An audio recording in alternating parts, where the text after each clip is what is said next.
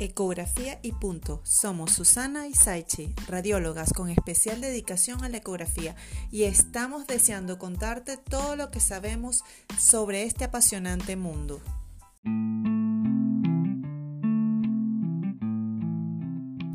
Hola, hola, hola a todos. Eh, bienvenido a este nuevo episodio de Ecografía y punto. Hoy vamos a hacer una reposición del audio de un live que hicimos en Instagram el día de Navidad, Susana y yo hablando de cuerpos extraños.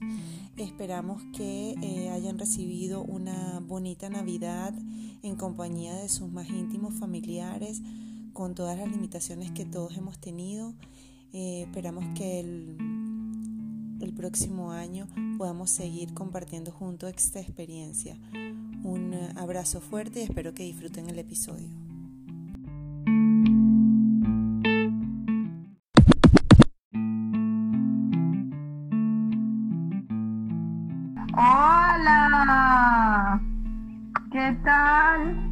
Feliz Navidad. Igualmente, feliz Navidad.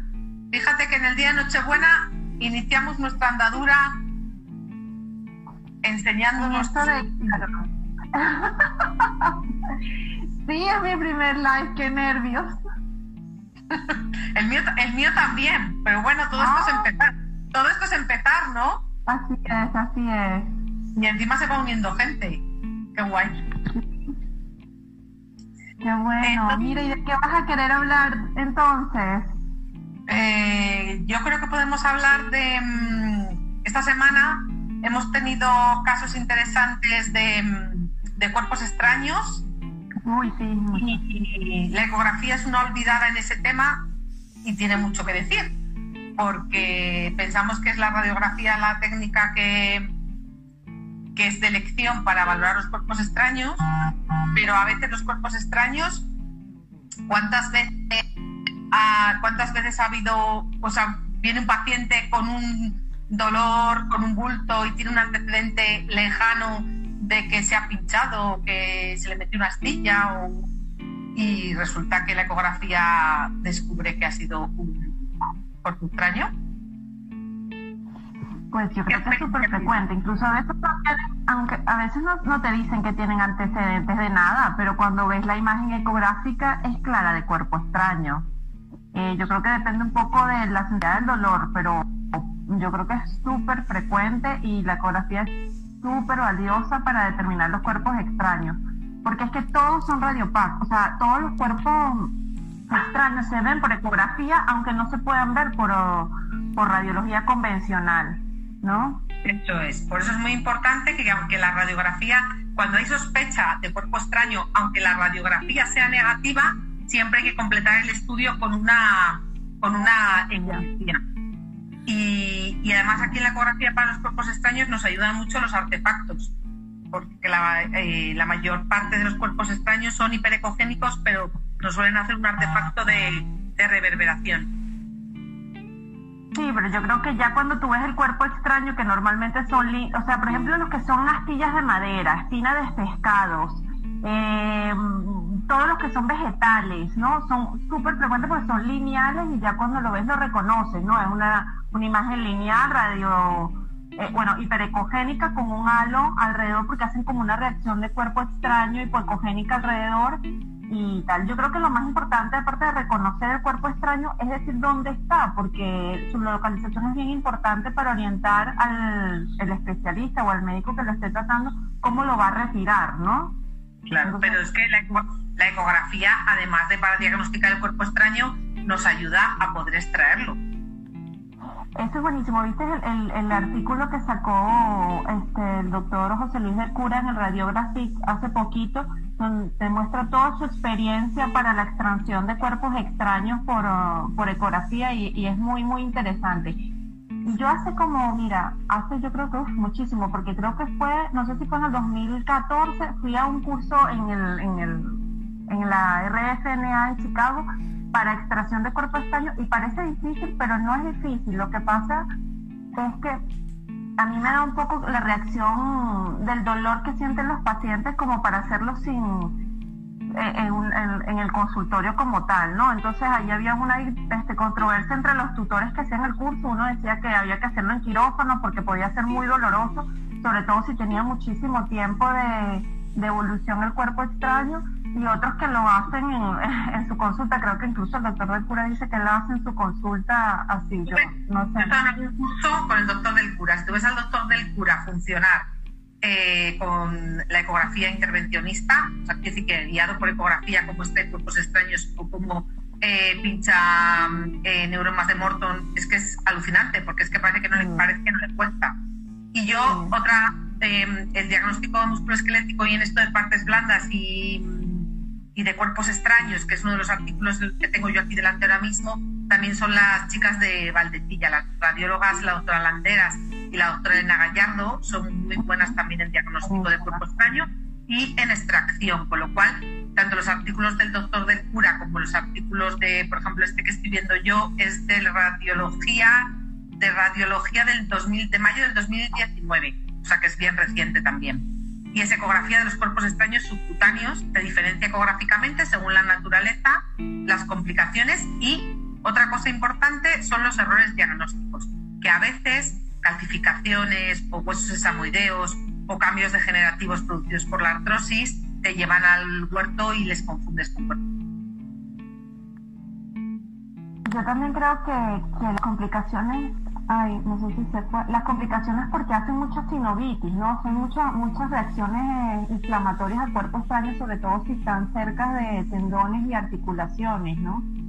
Entonces, por eso es lo importante de ver dónde están. Te cuento, te cuento el último caso que he tenido. Eh, pues es eh, paciente de unos 50 años más o menos.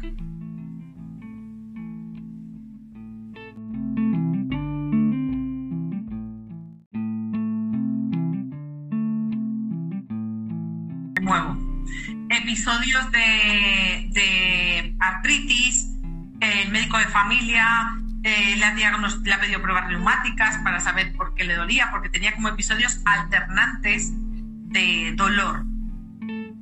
Se tomaba antiinflamatorios y se le pasaba. Pero el bulto, bueno, mejoraba un poquito, pero no dejaba de, de, estar. Total, que acaba mi consulta, no hazme una ecografía porque a ver qué es lo que tengo. Y, de, y mientras esté en la ecografía pensando en que va a ser algo de artritis, o algo de tenosinovitis o algo tendinoso o articular, me dice, pues es que hace un tiempo me pinché con limpiando, o sea, limpiando los rosales y desde entonces como que tal. Entonces dije, cuando vi el bulto, dije, esto es un cuerpo extraño y efectivamente tenía la espina claramente hiperecogénica envuelta en ese halo periférico que tú dices, hipoecoico, muy bonito, o sea, era un cuerpo extraño. Mira, yo tuve un caso bonito de una señora mayor que se, eh, en la huerta se pinchó con una palmera y venía porque el traumatólogo quería saber cuál era la profundidad de la espina para saber, eh, bueno, para orientarse un poco en la cirugía. Pero estaba súper, súper superficial. Voy a ver si encuentro el caso en estos días y lo pongo. Y yo le digo, pero qué raro, porque yo veía cómo la espina atravesaba la epidermis y entonces yo la empujé por la parte contralateral y le sacaba la espina a la señora.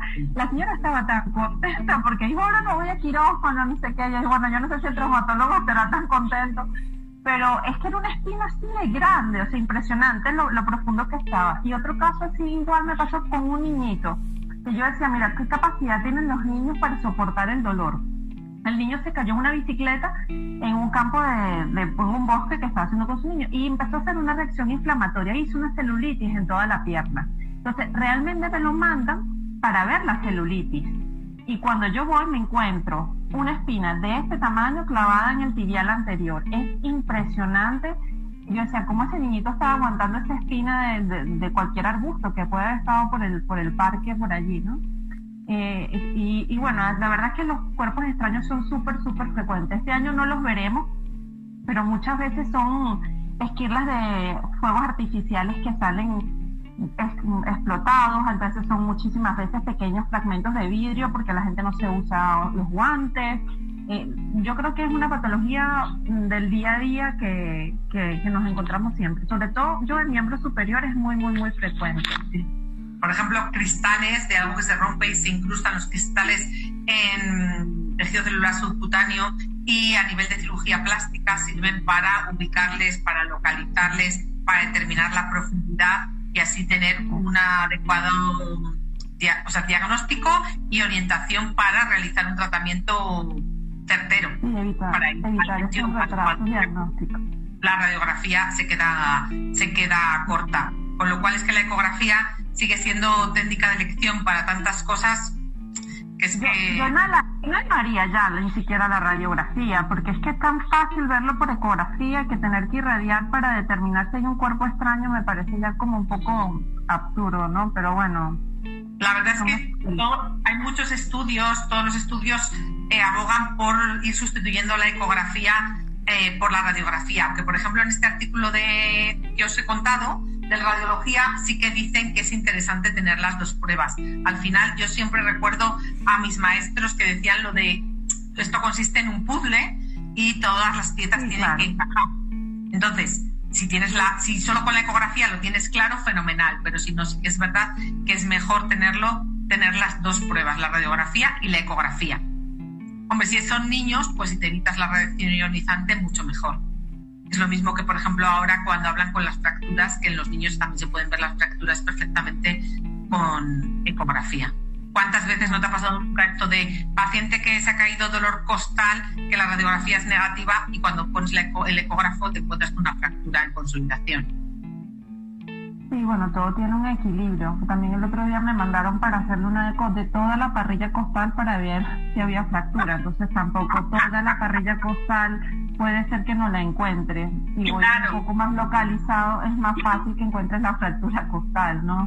sobre todo porque ahí lo importante es que la sospecha clínica, ¿no? O sea, yo ahí me centro en, cuando me lo mandan, que a veces me pasa eso, digo, ¿dónde te duele exactamente? Normalmente donde está la fractura suele ser un dolor muy a punta de dedo.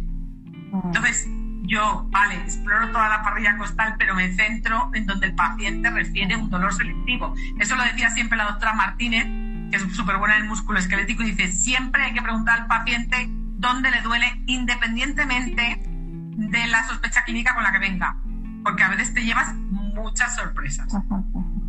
Bueno, pero también, por ejemplo, en el, en el dolor del manguito rotador, yo no sé si te das cuenta, pero siempre duele aquí, en la inserción del deltoides. Entonces también hay que saber un poco cuál es la, el mecanismo del dolor. Pero no te pasa que cuando dicen, me duele en la cara lateral del brazo, y no les exploras ahí muchas veces porque no es ah, necesario. Ah, que no, que no le has visto el dolor, claro, sí. sí bueno, pues, no, no, pero es que a mí me duele en la cara lateral del brazo. Digo, sí, sí, no se preocupe, en la cara lateral del brazo. ya, es que ahí es donde siempre duele.